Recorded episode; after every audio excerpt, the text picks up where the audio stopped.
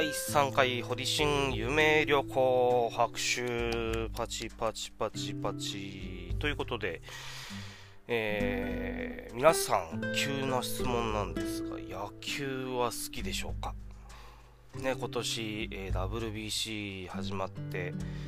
えー、まあ、ペナントレースは見事、えー、ね、まあ、関西ダービーを制して、え、阪神が38年ぶりの日本一ということで、えー、おめでたいことが続いております。で、まあね、最近で言えば大谷君がドジャースへ、えー、1040億円、とんでもない金額でね、あのー移籍されたということで今年は結構割と野球のことで関心が向いたんじゃないかなと思います野球ね面白いですね見てるとでね僕野球の経験はですねなんとですねこれがですねないんですね。じゃあないないのに何何話すんっていう話なんですけどただね僕ねアニメのメジャーが大好きなんですね。7週ぐらいしてます今、えシーズン6ぐらいまで。7週しております。で、まあ、今日はね、まあ、結局ね僕今インフルエンスでインフルエンスピープル with your キャラクター自分のね団体名言えないほどバカなんですけどもインフルエンス、えー、ピープル with your キャラクターという、えー、あなたの特技個性で誰かに影響をということでやっている団体なんですけれども、まあ、結局ね、あのー、好きあなたの好きなことで誰かに影響を与えませんかということで好きなこと。についてちょっとまあこのアニメのメジャーも、えー、交えて話したいなと思います。で、まあ、メジャーって何や何ぞやというと、まあ、る一人の、えー、少年五郎君がですねえー、小さい頃から、えー、大人になるまでの野球人生を、まあ、大雑把に言うと、えー、物語を描いている。内容になります。まあ、もちろんその中に挫折や悲しみ、え喜び、悔しさ、え怪我などたくさんあるんですが、まあ、それはね、えー、ぜひ見ていただければわかると思います。で、その中にやっぱり物語なんでヒロインがいらっしゃいます。で、今回ね、重野くん、重野五郎くんのお話と言いたいところなんですが、これやっちゃうとね、3時間ぐらい平気で超えちゃうんで、えー、ヒロイン、清水薫さんにちょっと焦点を当てて好きなこととはということに、えー、思います。で清水薫さん、重野五郎君とのヒロインになっております。で、運動神経が全くないんだけど、である、えー、弱小リトルリーグになり下がってしまったチームを強くするためにメンバー集めとして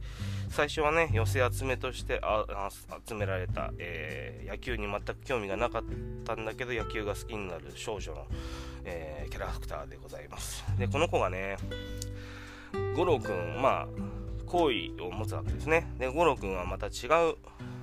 キャラクターの女の子にえー、行為を一瞬抱いてしまうんですがその時にね、まあ、野球も好きなんだけど五郎のことも好きだったから少し野球を一瞬投げ出してしまうんですね。ただねこの前後に書いていた作文がですねまた僕はこれはうん好きなことをやるにやるやるに向けての心構えに通ずるんじゃないかなというふうに思っております。これね、大丈夫かな？著作権とか引っかかるかなまあ、引っかかったらごめんなさい。えー、道田先生、あの、全力で土下座いたします。えー、作文、野球、カーン、金属音がして、青い空に白い点が飛んでいく。その白い点はぐんぐん私に近づいてきて、いつも私の5メートル前や後ろに落ちる。初めて4ヶ月の野球なのに、まだちっとも上手くなれない。周りのチームメイトを見ていると、どうしても私はこんなに下手なんだろうっていつも思う。それでもまた、あ、ごめんなさい。それでもたまに試合で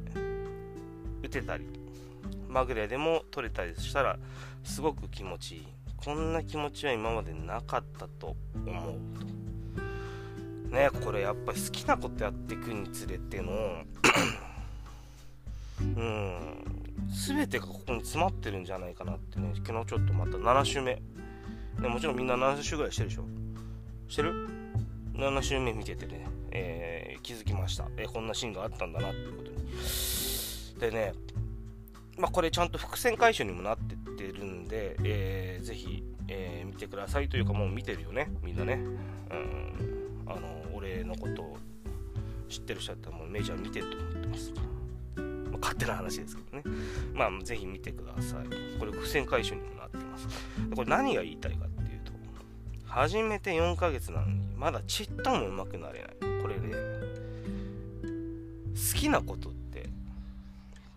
得意なことってみんな勘違いしてるかもしれないんだけど、違うんですよ。これね、俺もあるんです。バスケやってて、まあ始めて もう中、まあね、現役合わせると十何年経ちますけども、あのね、年々体動かなくなるんだけど、でもやっぱりちょっとでも上手くなりたいなって思ってね、やっていくうちにやっぱこういうことにぶち当たるんですね。なかなか上手くならないな、なかなか、うん、自分に課した課題がクリアできないな、なんていう風になるんです。で、まあ、たまにね、まあ、好きなこととはいえ、好きなことってみんな、あれでしょ？終わった後に、やった超気持ちいいとかってなるのが当たり前だと思ってるでしょ？違うんだよね。本当に好きなことって、違うの。本当に好きなことって、たまに、落ち込むの。なんでこんなにできないんだろうって。でもね、ぱ来週になったらまたやっちゃったりとかするのね。で これはね大人の人がねとかねまあ子供も含めてだけど何か始めるにあたってこれって必ずぶち当たることなのねでもまあそこをやっぱり乗り越えていくきたいって思うことがやっぱり自分の中の好きなことなんじゃないかなっていうふうに俺は思うということでですね今日はこの言葉をこの作文をね拾って好きなこととはということをちょっと簡単に話したかったので、えー、お話しいたしました。ね。あのー、でもね落ち込むからこそ彼女も言ってるようにたまにねうん、積み重ねてきたことが、まあ、彼女は奇跡的にって言うけど積み重ねてきたことがたまにねちゃんとうまくできたりとかっていう時がちゃんとあるの。安心して落ち込むって言ったけどあるのちゃんと。ちゃんとできる時ももちろんあるの。だからねその時の喜びはあのね多分2週間ぐらいそれで飯が食えるんじゃないかっていうぐらいすごく気持ちいいの。もうクスタシーなんだよねその瞬間っていうのは。だからね恐れずに落ち込むことを恐れずに自分は下手だからとかって恐れずに始めてほしいのみんなに好きなことっていうのを見つけて好きだなと思ったら迷わず始めてほしいなって思うのね。彼女はね清水薫さんはね迷わずまあ、迷わずですね、えー、五六に野球を教えろよって話をして、え野球を始めます。彼女はそのやというやがてや大学までインカレに出るほどの強い大学にまで行き、えソフトボールですが、え続けることになります。まあこれねネタバレになっちゃうんでこれ以上はあんまり話さないですけれども、えー、きっかけはどうであれね。その瞬間に好きになった瞬間にそれを始めるというのはねとても大事です。まあ、もちろん落ち、え、リアルな話をするとね落ち込むことも多いです。でもねできた時に得られる感覚というのはあのー、何よりも変え難いものになっております。それはいくつになっても一緒だと思います。ね、僕もギター久しぶりにやって、まあ、今本格的にね昔とは違って本格的にギターを始めてますが弾けないフレーズが弾けるようになったりとか今まで手こずってたフレーズが何も考えずにぼーっと弾けるようになってたりとかそういうのをね感じるとねああちょっとずつ上手くなってるんだなと、えー、手先がねだんだんこう不器用になっていくおじさんになってもねだんだん上手くなっていくんだなというふうに思っております。なので、ぜひ皆さんも好きだと思ったりとか、これだと思ったものに関してはですね、落ち込むかもしれない、できないかもしれないなんてことはもう後回しでいいです。えー、とにかく始めてください。ではですね、今日も、えー、メンタル系の話を 最後にしようかな。えー、堀俊のメンタルトレーニング、まあトレーニングというか、まあ今日は、外的要因から気分を、えー、上げるというシリーズの方をちょっとやっていきたいと思います。ね、今まではね、ちょっとね、あのー、ベッドで寝てしまっ、あのー、寝込んでしまってる方だとか、体が動かないっていう方 がね、あの、はちょっとね、できないなっていうことが、こう2回、第2回までは続いたわけですが、まあ、詳しいことは第1回、第2回聞いてください、えー、と思うんですが、今日はですね、まあ、そんな朗報でございましてね、寝込んでいる方、えー、体が動かないなっていうぐらいまでメンタルが落ちてしまっている方、まあ、要はうつ病のもう急性期の方ですかね、に朗報で、えー、まあ、外的要因から気分を少しずつ上げるという内容をお話しいたします。えー、これサプリメントのお話です。ね。あのー、怪しいなと思うかもしんないんだけど、まあ、最後まで聞いてください。えー、僕が飲んでいるサプリがですね、えー、これね、一応ね、統合失調症の方にも改善が見られるっていうエビデンスしっかりあるんで、あのまあ、疑わずに聞いていただければと思います。まあ、合う合わないはね、あるんですが、え、やってみてくださいと思うんですが、えー、ナイアシン。ね、よく聞くと思います、ナイアシンって。このナイアシンっていうサプリを取ると、えー、少しメンタルが回復するよという話なんですが、じゃあなんでナイアシン取ると、あのー、少しメンタルが少しずつこう上向いていくかって言いますと、えー、もうね、うつ病の方だとね、もう死に物狂いでいろいろ調べてると思うんで、もう気づきかと思うんですが、セロトニンというものが人間、えー、なくなってきますと、少なくなってきますと、メンタルが落ち込んできます。えー、ね、じゃセロトニンって何から作られるのって言われますと、えー、食物から取られる、おたくさんの食物から取られます、トリプトファンというものから、え生成されます。ですが、これね、なんでこんなバカバカしい機能になってるのかなと思うんですけどもトリプトファンからセロトニンが作られるまでの間に、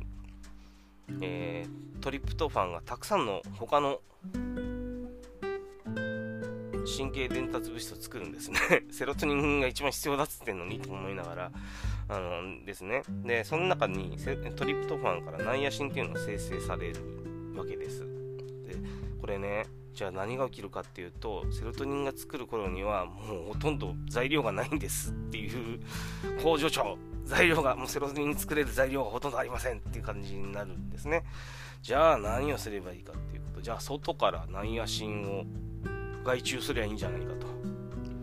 外部注あの注文でね。外注で頼んでナイアシンを納品すればいいんじゃねえかということでですね、えナイアシンを納品しますとです、体内納品してあげますと、えー、セロトニン工場の人たちがね、えー、セロセロトニンをねあの作れるほどのトリプトファンが急に「おーたくさん今回は納品されたぞ」なんつってねじゃあいっぱいセロトニン作れるわっつってセロトニンが作られまして、えー、に心が少しずつ晴れていくという風な仕組みになっております。でこれね気をつけてほしいのが内野神、え、これ好転反応、まあ、副作用というか好転反応ですね。で、えー、体がね血管が拡張するので体が痒くなります、まあ、僕はね割と気持ちいいと思っちゃうタイプなんですけども不快な方はね、えー、少量から試していただきたいと思います。僕はねですねナウフーズさん。まあいわゆるまあ見たことあるんじゃないかな。調べたら出てくると思います。まあまあああこの会社ねっていうようなサプリメントです。ナウフーズさんのナイアシンを、えー、1日僕は 500ml×6 なんで3000取ってます。ただねこれねいきなりの人が3000取ると死ぬほど痒くなってしまうので、まあ、あの1粒500なんですが、まあ、250にこう割って、えー、1日3回飲んで、えー、何もなければ、えー、少しずつ増やしていくっていうような感じでやっていただければと思います。ねえー、失業保険が出てお金がまだあるよっていう方そこの寝ている君に本当おすすめですね。僕はなんでこの失業保険が出てお金に余裕がある時にこのサプリって買わなかったんだろうと思うぐらいちょっと悔しい思いをしました。ぜひ買って、えー、試してみてください。でねできるだけ少量から始めて、えー、まあ、自分の適量というのを確かめながらやってほしいなというふうに思います。ただねこれも特効薬ではありません。徐々に徐々にというものです。なのでこれ飲んだから明日からスーパーマンっていうふうにはないと思ってさい。ただ必ずあなたの体の助けになるうん栄養素ではないかなというふうに思います、えー、以上で堀春のメンタルトレーニングトレーニングというかまあメンタルトレーニングですね。トレーニング、えー、終了いたします。はいということで、まあ、ちょうど15分ぐらいですがえっ、ー、とですねちょっとお知らせをさせてください。えっ、ー、と今度ですね相方のすっとんきょう、ラジオ名なんだっけあいつの。えっ、とすっとぼけラジオ、ラえー、すっとんきょのすっとぼけラジオ、ね、えー、パーソナリティのすっとんきょうとですね、私、堀春夢旅行の堀春0713でですね、えー、IPYC の怪しい夜な夜なラジオというのを、えー、収録させていただきます。またそれもね、リリースされると思いますので、ぜひ聞いてみてください。はい、で、えっ、ー、と、そうですね。まあ、すっとんきょうのすっとぼけラジオの方の、えー、リンクも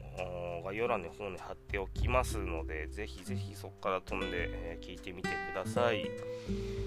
それではまた会う日まで。バイブー。